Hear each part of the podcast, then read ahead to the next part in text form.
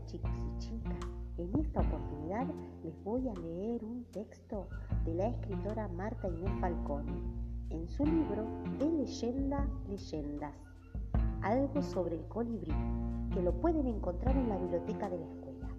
Y dice algo así.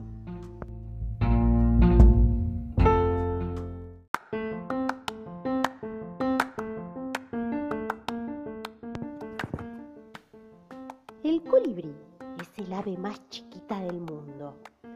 Como se alimenta del néctar de las flores, tiene un pico muy largo en forma de tubo que le permite absorberlo todo. Mientras hace eso, agita mucho las alas para poder mantenerse en el aire mientras come. Y come todo el día, a veces eso también se lo llama picaflor, justamente porque vuela incesantemente de flor en flor. O pájaro mosca, por el